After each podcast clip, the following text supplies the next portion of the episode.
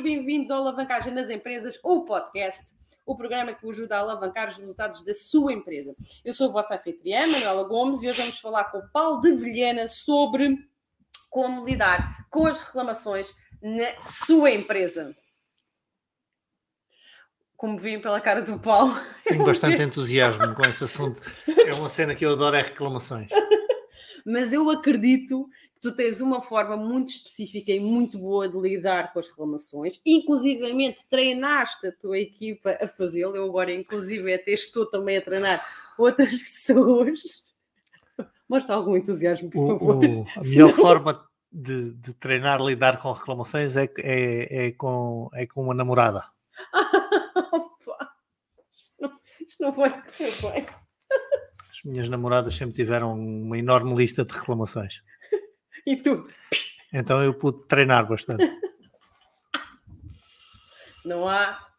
Meus queridos, vamos. Nós sabemos que isto é uma das coisas que tira o sono aos empresários, porque de alguma forma acaba por colocar a ênfase, não é? Em alguma coisa que ou está a falhar, não é? ou uh, algo em que o empresário, por exemplo, não teve controlo e não tem controlo, por exemplo, imagina, no nosso caso é quando nós enviamos os, os livros pelo correio, por exemplo, nós não temos, não temos controlo sobre como é que os correios uh, lidam com, com o seu serviço, não é? E temos, e temos reclamações aqui, obviamente, pessoas preocupadas, mas o meu livro nunca mais chega, quando é que vai, quando é que, vai, quando é que ele chega, etc, não é? Então, de alguma forma, ou é uma coisa que está dentro do controle, ou outra coisa que não está dentro do nosso controle, mas existirá também sempre, existirão sempre uh, reclamações, não é? E, e por isso é que uh, este tema eu acredito que é um tema importante. Vamos lá então. Se é, então. Se é para falar disso é para falar disso. Exatamente. Então diz-me uma coisa, Paulo. Eu acredito que uma. Nós teremos sempre, cada vez. Onde diz cabo de material Vai lá, vai lá, vai lá. Pronto. Nós teremos sempre menos reclamações se nós fizermos uma coisa que eu acho que é essencial, que é o chamado posicionamento. Ou seja, por exemplo, quando nós vendemos um dos nossos livros, estamos agora a usar o nosso exemplo, porque como vocês devem calcular. O Manuel tem um problema para resolver e resolveu resolvê-lo no podcast. já, já todos entenderam já está, isto está mais que resolvido. Eu ainda, ainda tive a ingenuidade de pensar que ela só tinha escolhido o tema porque era interessante. É interessante. Para os ouvintes, sim, mas não, ela tem um problema para resolver e quer saber como é que há de resolver. Eu estou a ficar com estas coisas todas no ar-condicionado. Então, com o posicionamento, por exemplo, nós já resolvemos esta situação, embora o Paulo esteja a dizer que não. Uh, que nós, quando as pessoas encomendam um livro, nós dizemos atenção que normalmente o livro demora entre 5 a 15 dias úteis para chegar. Então, esse é um posicionamento que nós internamente aqui já fazemos para que as pessoas sintam que um, se existir algum atraso dentro daqueles dias, a pessoa já está a perceber que é normal. Então, o posicionamento neste caso é uma forma de nós conseguirmos lidar com prováveis e futuras reclamações futuras. Concordas? Portanto, a Manuela nem sequer fez a pergunta e já deu a resposta. Concordo. Continua lá agora. Não, eu gostaria era que tu dissesses, porque isso também foi uma das tuas formações desde o início. Bom, vamos, lá ver, vamos lá ver uma coisa então. Vamos, vamos tentar começar isto do início. Oh, ótimo. E começar isto do início é explicar que reclamações haverá sempre.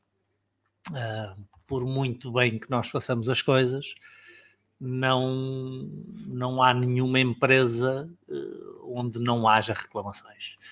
Uh, e porquê é que há reclamações? Bom, às vezes são justificadas, outras vezes são injustificadas.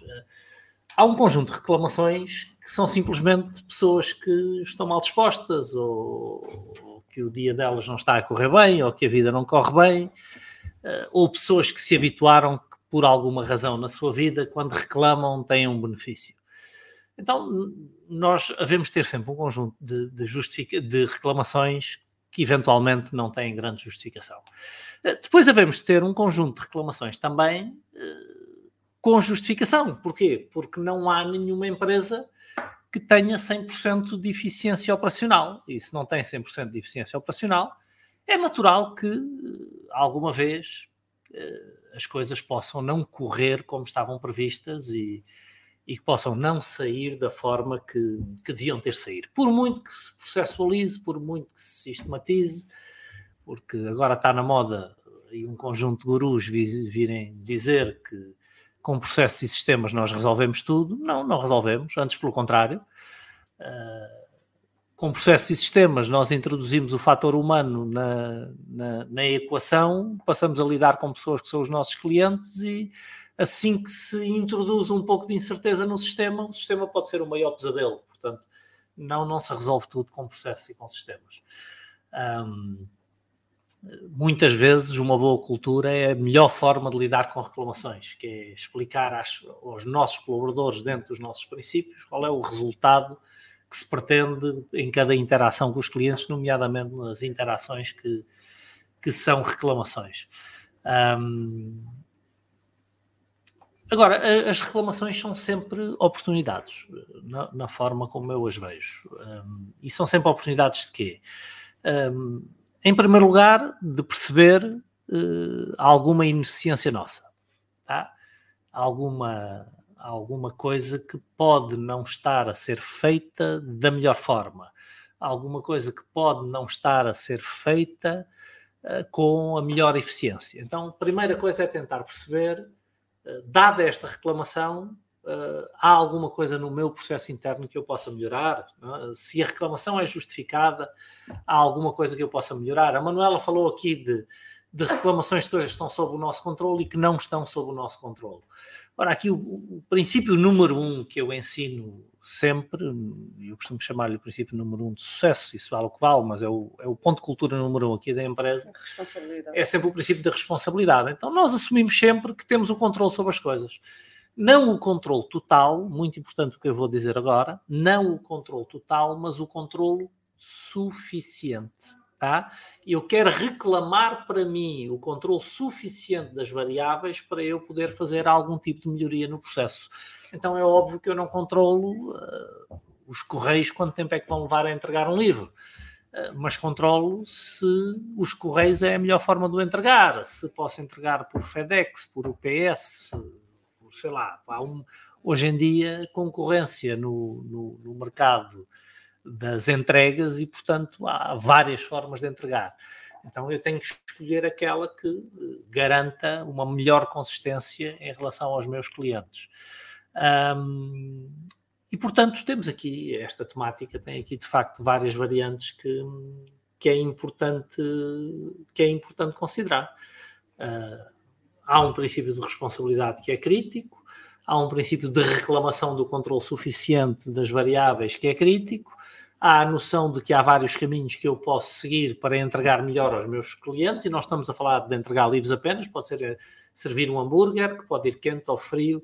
Eu, por exemplo, este fim de semana tive uma, uma experiência, ainda mais numa altura eh, Complicado. que não, que, que não era fácil de precisar de comer à pressa uh, porque tinha um compromisso e já fui, já fui comer tarde, já passava das duas e meia. Um, e, e, cheguei a uma casa de hambúrgueres para comer um hambúrguer. É, é, é uma casa onde eu vou com alguma frequência. Eu até tenho a noção de que eles não são rápidos, uh, mas pensei são duas e meia, eu estou sozinho, o restaurante está vazio, não vai demorar uh, para me servirem um hambúrguer. E assim foi. Cheguei lá, estava apenas mais uma mesa ocupada, com duas pessoas, e eu pedi um hambúrguer. Pedi, por favor, porque eu estava com imensa pressa, que avisassem na cozinha e pedissem que fosse o mais rápido possível. E levou, e levou 30 minutos a chegar um hambúrguer. 30 minutos a chegar um hambúrguer num restaurante vazio, numa cozinha onde há duas pessoas.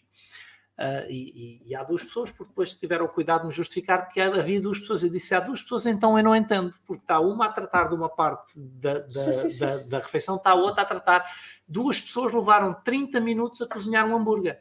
Uh, é, é, uma coisa que para mim é absolutamente inexplicável. Então é destas coisas que nós estamos a falar, que é, é consistência de entrega, não é só de livros para as pessoas não, não acharem que estamos a falar do nosso problema é uh, entregar de acordo com a expectativa das pessoas. E aquilo que eu acabei por dizer no final da refeição foi: pá, vocês não me levem mal, mas eu não consigo entender como é que o restaurante vazio e um cliente que, que pede por, por favor, favor é? porque está no limite de tempo, e até lhes disse: olha, eu vinha aqui muito e venho cada vez menos.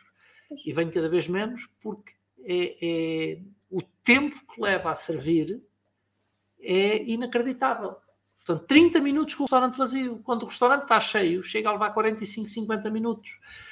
E, e, mesmo sendo fim de semana, muitas vezes é ingerível, porque a pessoa vem comer um hambúrguer. Não, um hambúrguer é uma coisa que tem que sair. Não, mesmo... Vamos comparar com o outro caso, o contrário, McDonald's. Exatamente. O McDonald's a, gente pede o hambúrguer e o hambúrguer está, está, está tirado. Está não, e, e o, qual é o melhor hambúrguer? O do McDonald's ou este desta casa? Não, este é claramente melhor. Claro. Não, Agora, a questão é que o facto de ser melhor não pode justificar 30 minutos para servir um hambúrguer, que é uma coisa claro. simples. Quanto tempo leva a grelhar um hambúrguer?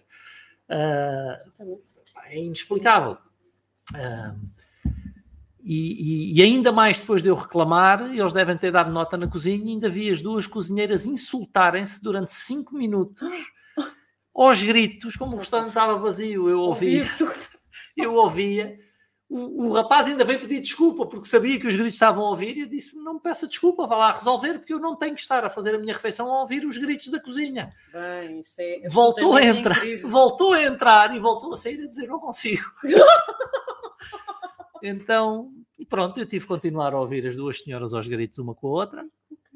Uh, Bem, tanta e, coisa que haveria para falar só sobre esse exemplo, não é? É absolutamente incrível. Uh, uma, e é assim. É, uma, das, uma das coisas que eu lembro perfeitamente quando comecei a trabalhar contigo aqui há uns anos atrás, Valentes, eu lembro que uma das coisas que tu disseste e fez, uh, literalmente, fez a minha a, a, mudança na forma como eu, como eu lidei e sempre fiquei a olhar para pessoas que vêm ter comigo ou com uma reclamação ou com uma objeção, porque eu acho que tanto uma como outra acaba por podermos usar isto, que é nós, a primeira coisa que nós temos que fazer é alinhar com a pessoa, não é? Nós, de alguma forma, não, en não entrarmos logo, a pessoa, não é? Por exemplo, no caso da tua reclamação, a pessoa dizer, em vez de se alinhar ou pedir desculpa ou dizer, olha, tenho toda a razão, lamentamos imenso, realmente foi aqui uma coisa que se fora de controle, enfim, que tipo de coisa que ele dissesse, um, isso eu percebi que é muito importante, porque de alguma forma acaba por ajudar, ou seja, se o ambiente está tenso, não é? Porque quando existe um, uma situação de reclamação, o ambiente está tenso, quer dizer, não há, não há forma de fugir, não é? E, e aí, ao alinharmos, não é? E da forma como tu me ensinaste aqui há, há uns anos atrás, eu sempre senti que há um. Pronto, há aí um quase que um esvaziar, digamos assim. É um, o, grande, o grande desafio de, de, do tratamento das reclamações, e aqui, e aqui vamos entrar talvez na, no aspecto mais importante do direto, um, no coração do direto, é, é, que o tratamento de reclamações é, é sempre um choque de egos. O, o, cliente que apresenta uma reclamação é um cliente que está perturbado, é um uhum. cliente que está incomodado, é um cliente que sente que não, que não foi respeitado. É um cliente que sente que teve menos do que aquilo que o seu dinheiro pagou. Ou seja, ele, é? sim, ele, ele, tomou a decisão de nos fazer uma compra porque valoriza a nossa oferta mais do que o seu dinheiro Exatamente. e de repente sentiu que o dinheiro valia mais do que a oferta. Então ele sente que de alguma maneira foi ludibriado, justificada ou injustificadamente. Uhum ele sente o seu ego ferido, a sua individualidade não foi respeitada. Exatamente. Qual é o grande desafio? É que a partir do momento em que ele reclama, nós sentimos a sua reclamação como um ataque ao nosso ego também, porque uhum. sentimos que a reclamação foi o nosso cliente dizer-nos que nós não fomos suficientemente bons, que nós não estamos ao nível, que a nossa oferta não tem qualidade, que a nossa entrega tem erros. Então é, é um ego ferido que acaba por ferir outro ego.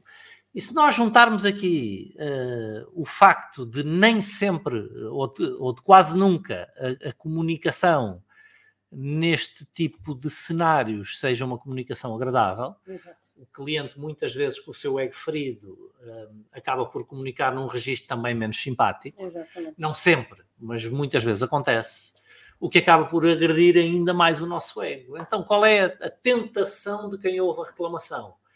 É justificar-se. Uh, nós temos até aqui um caso nosso, que foi durante dois ou três anos, um, um fornecedor que era nosso amigo, que é meu amigo pessoal, de todas as vezes que nós reclamámos, e começaram a ser muitas, uh, ele tentava inverter a situação explicando que a culpa era nossa. Uh, e quando a gente ouve isto uma vez, por muito amigos que sejamos, ouve isto uma vez, duas vezes, três vezes, quatro vezes, cinco vezes, quer dizer, o, o, o, de cada vez que alguma coisa não corre bem, a culpa ainda é do cliente. Exato. Já não é nosso fornecedor. Porque, porque, ainda que ele pudesse ter alguma razão em algum caso, uh, passou a ser sistemático que os burros éramos nós, no meio da conversa toda. Uh, e burro sou eu, não é? Uh, uh, exatamente. Chega, chega, a um ponto em que se torna impossível gerir, gerir a situação do lado do cliente. Um, ou seja, nós temos que ter, quando tratamos uma reclamação de um cliente, eu acredito que devemos ter aqui a consciência de que há, há provavelmente duas coisas que nós queremos assegurar. Uh, primeira coisa que nós queremos assegurar é, é a reposição da expectativa do cliente. Tá? Este, este tem que ser o nosso foco. Eh, costuma dizer-se que o cliente tem sempre razão. Uh, e depois aparecem outras pessoas e dizem: não, não, o cliente não tem sempre razão. Não, o, o, cliente tem sempre razão, mesmo que não tenha. Pelo menos do ponto de vista do tratamento da objeção. Uhum. Porque aquilo que é, ou da objeção ou da reclamação, aquilo que nós temos que entender é que, visto de onde o cliente está a ver, na perspectiva do cliente, pode não ser a mais sofisticada, Exato. pode não ser a mais completa, pode não ser a melhor, mas a percepção do cliente, do ponto de vista dele, é aquela. Exatamente. E, portanto, nós temos que lidar com a questão entendendo qual é a perspectiva do cliente e que do, da perspectiva dele ele tem razão. Exatamente. E, portanto, a, a, primeira coisa que nós queremos é repor a expectativa do cliente. É, se ele acha que teve menos do que aquilo que pagou, a primeira preocupação, como é que eu encontro uma forma de preencher este vazio? Tá? De uma maneira que seja justa, de uma maneira que seja equilibrada, mas como é que eu encontro uma forma de, de preencher este vazio? A segunda coisa que eu preciso me preocupar é em manter o relacionamento. E, todos nós sabemos que a melhor forma de criar uma relação com outra pessoa não é mostrar à pessoa que ela não tem razão. Uhum. Mesmo que ela não tenha. Exatamente. Tá? Às vezes acontece. Então, o, o, há uma técnica, a verdade é que há uma técnica para lidar com objeções ou para lidar com reclamações, que não deixa de ser a mesma coisa. A, a, a primeira coisa a fazer é, é escutar a pessoa. Não é ouvir, é escutar a pessoa. Porque existe uma diferença.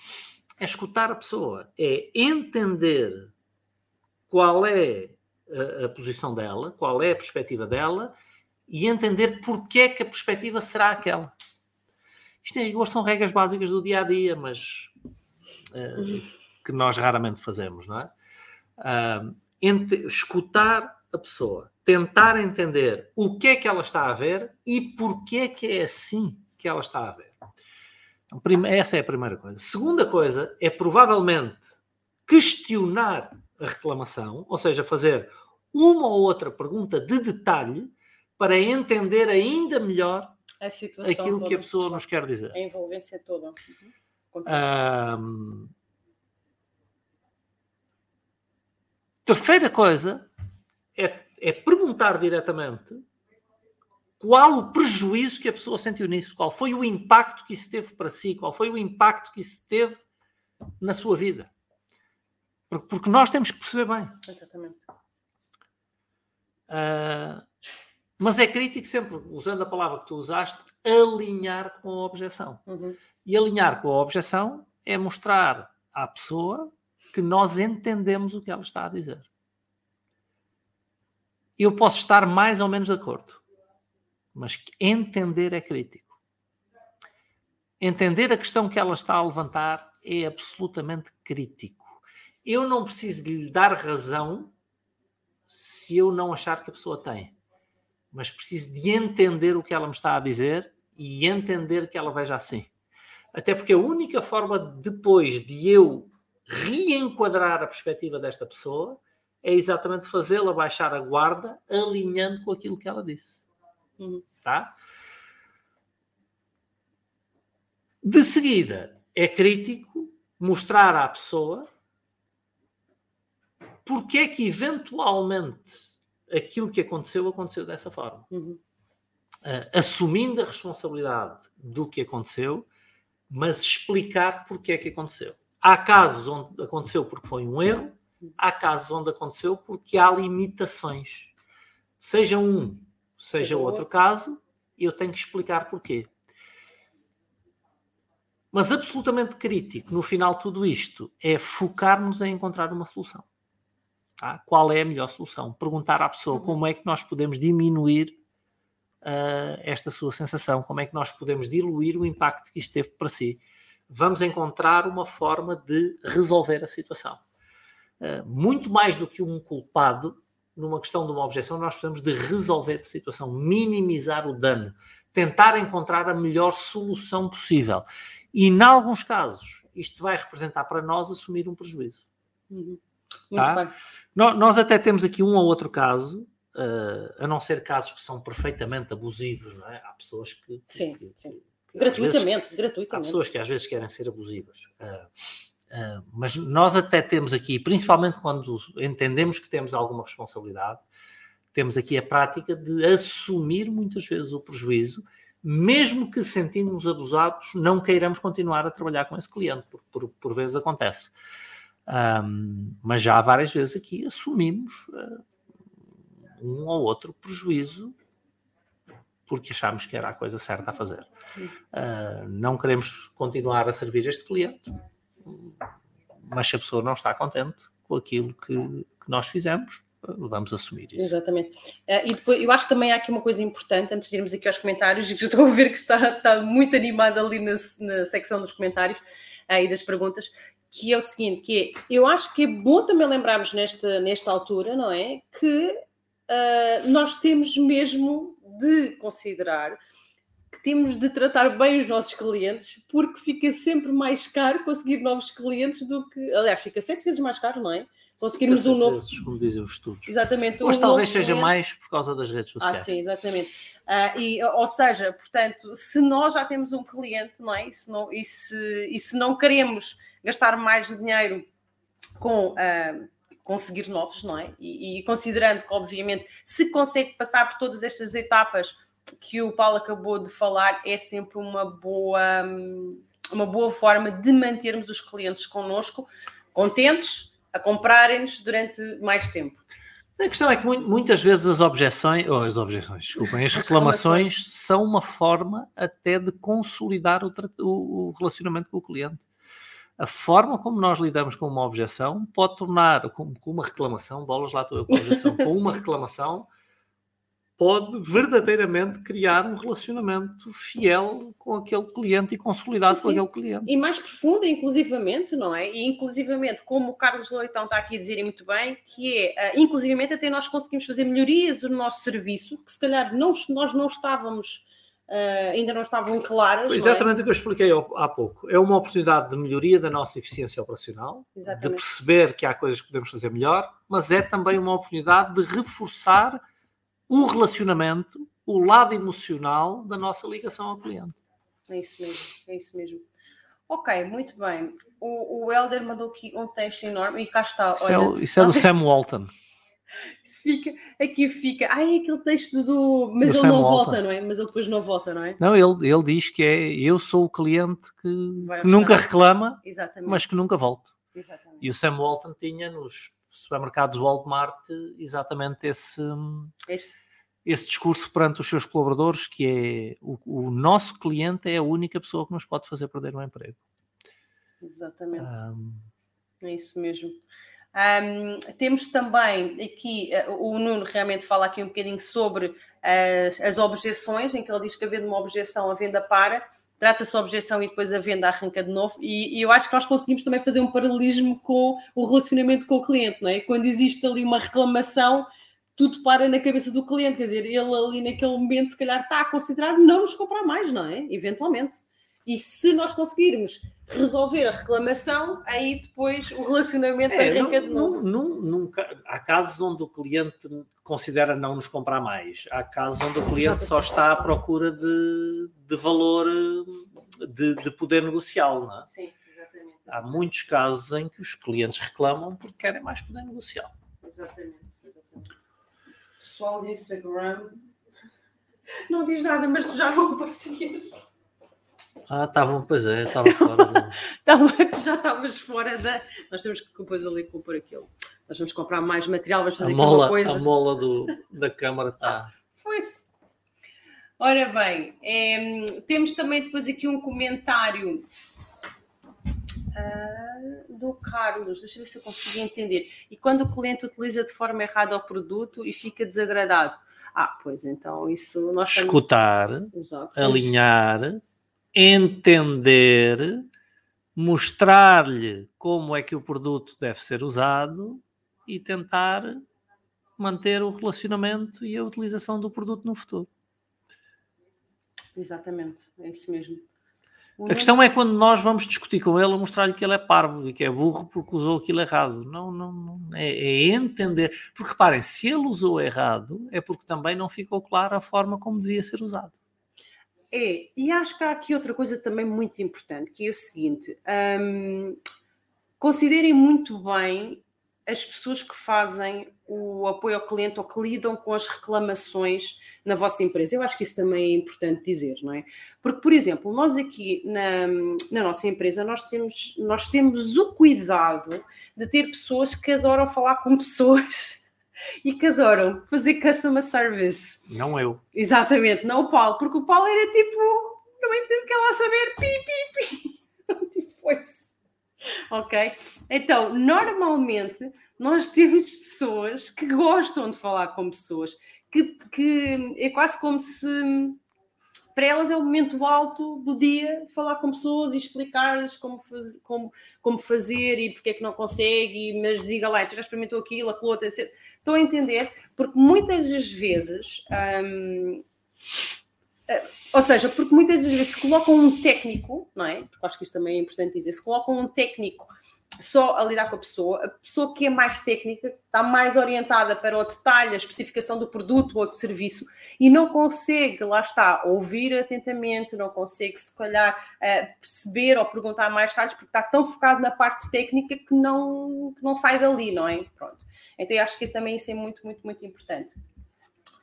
Ora, temos aqui uma, temos aqui uma pergunta que, que não tem muito a ver com, com o tema, até porque o Fábio pergunta, professor Paulo, como começar uma estratégia de gerência numa pequena empresa?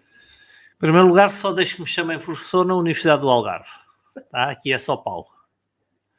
Exatamente. É o único lugar onde deixo que me chamem professor. e mesmo assim não aprecio particularmente. Uh, Fábio, eu, eu adoraria elaborar um pouco sobre a pergunta que me coloca, mas a verdade é que eu não estou a entendê-la. Estou a entender o português, não estou a entender a ideia subjacente da pergunta. O, o que é que entende como uma estratégia de gerência numa pequena empresa? Se quiser, se quiser. Se elaborar um bocadinho, um pouco mais, eu talvez possa. Exatamente, exatamente. Responder, embora não seja o tema de hoje. Exatamente, era isso mesmo. Se quiserem colocar mais questões sobre o tema de hoje, já tivemos aqui vários comentários, inclusive até da, da própria da própria própria objeção, não é? Um, temos aqui o Jorge, que acabou de nos enviar um comentário. Quando pode haver produtos iguais ou parecidos com outras empresas, o cliente faz uma reclamação e não há meio de saber se esse produto é o meu. Sim, sei que me vão dizer para o marcar, mas não há meio de o fazer. Para o marcar? Em que sentido? Para marcar o produto para perceber que é o dele e não é o outro. Okay, okay. Um... Hum, Faz-me lembrar aquela situação da. É, mais uma vez, Jorge, é exatamente igual. Uh, entender, alinhar, uh, tentar perceber a perspectiva. E uma das perguntas de detalhe que eu faria é como é que tem a certeza que foi o meu produto que teve um problema porque eu sei que está a comprar outros iguais na concorrência. Ou pode acontecer, não é? Pode acontecer. Não, está, a, se eu sei, que é o caso aqui, iguais ou parecidos, eu tenho que perguntar como é que tem a certeza que é o meu que está a ter um problema. Não fica aqui tão. Porque talvez a pessoa tenha a certeza, talvez não tenha. E agora lembra-se, há reclamações mais sérias, outras menos sérias.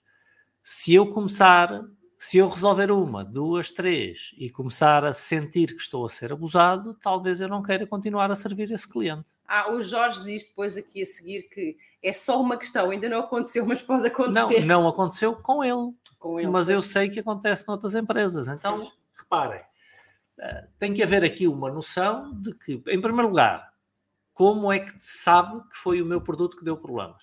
Uhum. É, é uma pergunta de detalhe, é uma daquelas Sim. perguntas, ok, eu sei que também está a comprar isto a outras empresas, como é que tem a certeza que foi o nosso que deu problema? Mas fazer a pergunta de uma forma aberta, eh, ingênua no bom Exa sentido, exatamente, é? aliás, cândida. Exatamente. É, eu preciso Olha, saber, favor, eu preciso de confirmar. Tem de facto a certeza que é o meu, como é que tem? Como é que faz essa distinção internamente? Ótimo, vamos assumir que é o meu. Eu resolvo. Agora, se eu resolvo uma vez, duas vezes, ah, três sim. vezes, é sempre o meu que dá problemas e eu só tenho problemas com aquele cliente, não tenho com outro. Exatamente. Então talvez eu esteja a ser abusado e talvez eu não queira continuar a trabalhar com esse cliente. É, e uma boa introdução para quando vocês vão fazer essas perguntas é usar uma frase que também me ficou sempre na cabeça, que é, olha, para que melhor o posso ajudar? Será que lhe posso fazer algumas perguntas? E a pessoa vai sempre dizer que sim. Porquê? Porque vocês começam logo com a frase para que melhor o possa ajudar então fica logo a partir daí a pessoa fica, fica logo confiante que vocês estão do lado dele e não vá do lado da empresa, digamos assim, não é? Um, o Helder faz aqui uma sugestão muito interessante. um dos melhores treinos do mundo para lidar com reclamações a trabalhar numa loja de assistência técnica de telemóveis onde se atende 200 pessoas por dia. Recomendo vivamente, ou não? É, é, aquilo é Bem, mas temos aqui mais ainda. Oh, meu Deus, temos aqui muita coisa. Para Põe aí a do Ricardo Silva. Ricardo Silva. O cliente é um animal complicado, mas como devemos sempre dar-lhe razão, mesmo quando não tem? Ótima pergunta. Oh, Ricardo, oh, Ricardo um, o cliente é de facto um animal complicado, mas é o mesmo animal que nós. É exatamente o mesmo animal, é um Homo sapiens sapiens. Ou seja, nós também somos muito complicados. E esta é a primeira coisa que nós temos de ter noção: é que eles não são maus e nós somos bons, eh, somos iguais. É? Eles são complicados, nós também somos complicados. Um, e em nenhuma altura devemos dar razão quando o cliente não tem. Não é, não, não, não é dar razão quando ele não tem. Uh, é não lhe dizer que ele não tem razão, que é totalmente diferente. Uh, é escutar, entender a perspectiva dele, para depois reenquadrar a nossa perspectiva. Explicar porque é que é assim, uh, porque é que foi assim e quando há necessidade de assumir uma responsabilidade, assumir. Quando há uma limitação que não permite ser melhor, assumir também. Outra, outro detalhe muito importante e que ainda não falámos é que muitas vezes nós, na pressão de vender, ah, sobreprometemos e subentregamos. Tá? Isto acontece com alguma frequência e não pode acontecer. Nós não podemos sobreprometer e subentregar. Eu não posso dizer que o meu produto é o top das galáxias ou Exatamente. o meu serviço é o top das galáxias e que faz isto, isto, isto, isto, isto, isto, isto para o vender e o cliente comprou e depois não faz. Faz muito menos do que isso. Então, uh, se eu tiver que sobre alguma coisa que seja sobre entregar, subprometer e sobre entregar, é o que deve fazer uma empresa. Um, agora, em nenhuma altura eu disse dar razão quando ele não tem. Não, agir como se ele tivesse razão, mesmo quando ele não tem, não significa dar-lhe razão. Significa comunicar alinhando com as razões dele. Isso Totalmente mesmo. diferente. Muito bem. Um, o Santos tem aqui um, um, uma pergunta que eu achei muito interessante. Nunca, nem sequer conheço esta realidade. Assisti inúmeras, inúmeras vezes ingleses a reclamar de refeições com o intuito de não as pagar Fiquei com a sensação de ser quase cultural nas gerações mais novas da Sua Majestade. Como gerir este choque cultural sem prejuízo?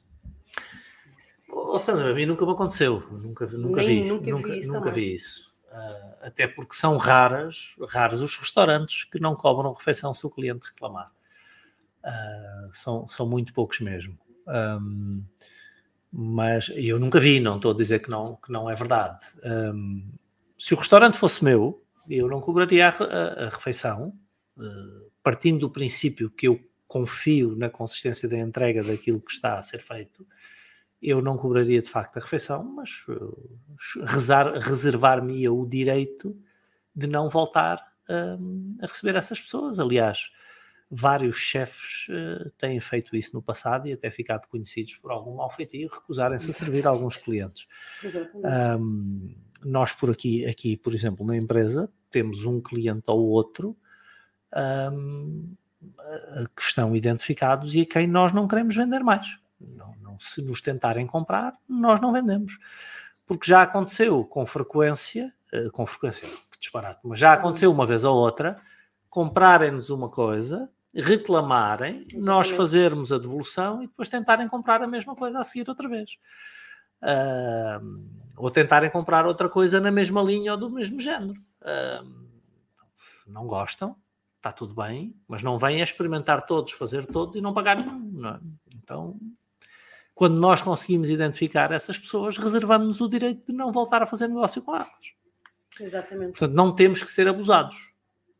Exatamente. Não temos que trabalhar com todos os clientes. Tá? É, essa, essa, essa, é uma coisa importante. É uma, é, é, As empresas, não, nós não servimos para trabalhar com todos os clientes. Não há, eh, muitas vezes até quando tratamos do ciclo de caixa, uh, mas não é apenas para o ciclo de caixa, um dos exercícios que fazemos é classificar os clientes em ABCD.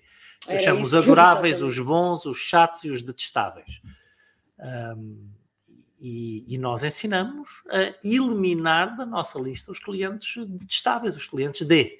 Aqueles, aqueles que eu classifico como D, pessoas que não são de bom relacionamento, que nós achamos que não são íntegras, que são abusivas, uh, seja na prática, seja emocionalmente. Nós reservamos o direito de não continuar a trabalhar com elas.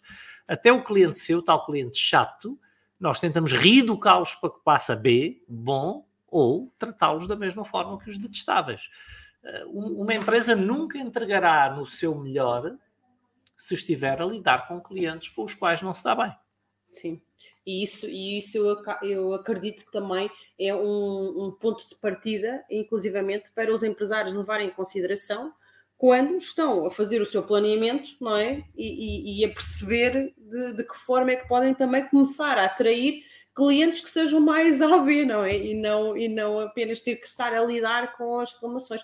Lá está, novamente, as reclamações como um ponto de partida para melhorar não apenas o serviço, não apenas a entrega, mas também a, a aquisição de novos clientes que de alguma forma estão são parecidos com os vossos com os vossos clientes da IB.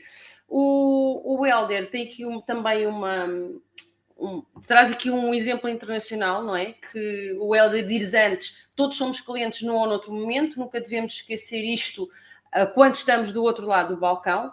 E, e, por exemplo, em relação a esta resposta do Sandro, ele disse que é cultural, na América é subajamente usual, há inclusivamente margens a considerar destas situações, a rondar os 5%, e a política da empresa é deixar ir embora o cliente sem pagar e registrar como perda, por exemplo. Que foi uma das uma das sugestões dele.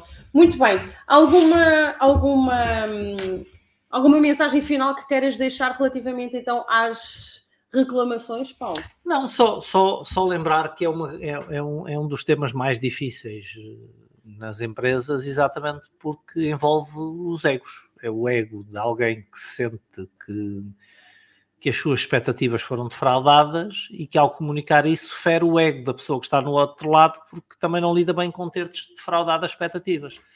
Então, normalmente é uma troca de razões e uma discussão de razões, quando devia ser exatamente o contrário. Devia ser como é que nós resolvemos isto, deixe-me minimizar o impacto que isto teve para si. Exato. Inclusivamente a Denise diz que entrou atrasada porque estava a resolver um problema na empresa dela e daí diz que ela tem uma fábrica de pijamas e tem um cliente que Enquanto, enquanto, recebe, exato, enquanto recebe elogios, exatamente, o mesmo só reclama e pede para fazer trocas de peças sem defeitos, onde o mesmo não vende o tamanho e quer trocar sempre. Como lidar com clientes assim? Já quis desistir dele. Denise, se não é uma pessoa que lhe faça bem, desista dele. É, uh, é a minha recomendação. É. E, e, às vezes é preciso desistir de alguns dos nossos clientes mais importantes para focarmos essa energia noutros clientes. Vou, vou até dar um exemplo concreto. Uh, há uns anos atrás, eu acho que já dei este exemplo noutros, noutros momentos, mas há uns anos atrás, nós uh, decidimos em consciência deixar de trabalhar com a empresa que era a nossa melhor cliente havia três anos. E mais ainda, temos ainda hoje uma fantástica relação com eles, uma relação de amizade. Um, eu cheguei a ser a única pessoa que não era da família convidada para encontros de família Uh, a relação mantém-se, é ótima, é uma relação até de admiração mútua, mas nós não trabalhamos com eles. E não trabalhamos com eles porque é uma empresa industrial que tem hábitos de prazos de pagamento com os quais nós não podemos viver. Exatamente. Uh, a nossa empresa, a nossa empresa não consegue. Não queremos viver. Exatamente. Não queremos viver com isso. E não houve reclamações, não houve nada, nunca houve nenhuma zanga. Foi simplesmente eu não posso trabalhar se me pagarem. Não posso continuar a trabalhar convosco. E eram os nossos melhores clientes. Exatamente. Durante três anos seguidos foram os clientes a quem mais faturámos. Eu não posso continuar a trabalhar convosco porque os, os vossos prazos de pagamento não são aceitáveis para nós. Eu não posso ir pagar os meus colaboradores com as vossas faturas emitidas e não cobradas. Exatamente, exatamente. Muito bem, muito obrigada, Paulo, e muito obrigada a todos vocês que tiveram a assistir o conteúdo. Deixo aqui a mensagem de vida, quer dizer que é um excelente conteúdo, e vou até inclusivamente dizer que quem chegou um pouco atrasado por alguma situação como a Denise, que, que possa. Agora nós vamos terminar o podcast, ele vai ficar também disponível no Spotify e depois podem, inclusivamente, rever o conteúdo. Está bem, Denise? Porque nós, antes da Denise entrar, nós estávamos mesmo a falar de uma classificação de clientes e como pode fazer isso, ok? Então, tudo isto que o Paulo estava a falar agora, já nós estávamos a falar. Então, inclusivamente, uh, revejam o conteúdo, passem o vídeo a quem vocês acham que poderá ajudar, retirem até estes estas dicas que o Paulo falou, passem à vossa equipa, é muito, muito importante e hum, de alguma forma vocês aproveitarem este conteúdo para implementar já, porque isto é um, um conteúdo altamente prático, vocês já podem começar a usá-lo a partir de hoje, ok? Então, muito obrigada, continuação de uma boa semana e até à próxima.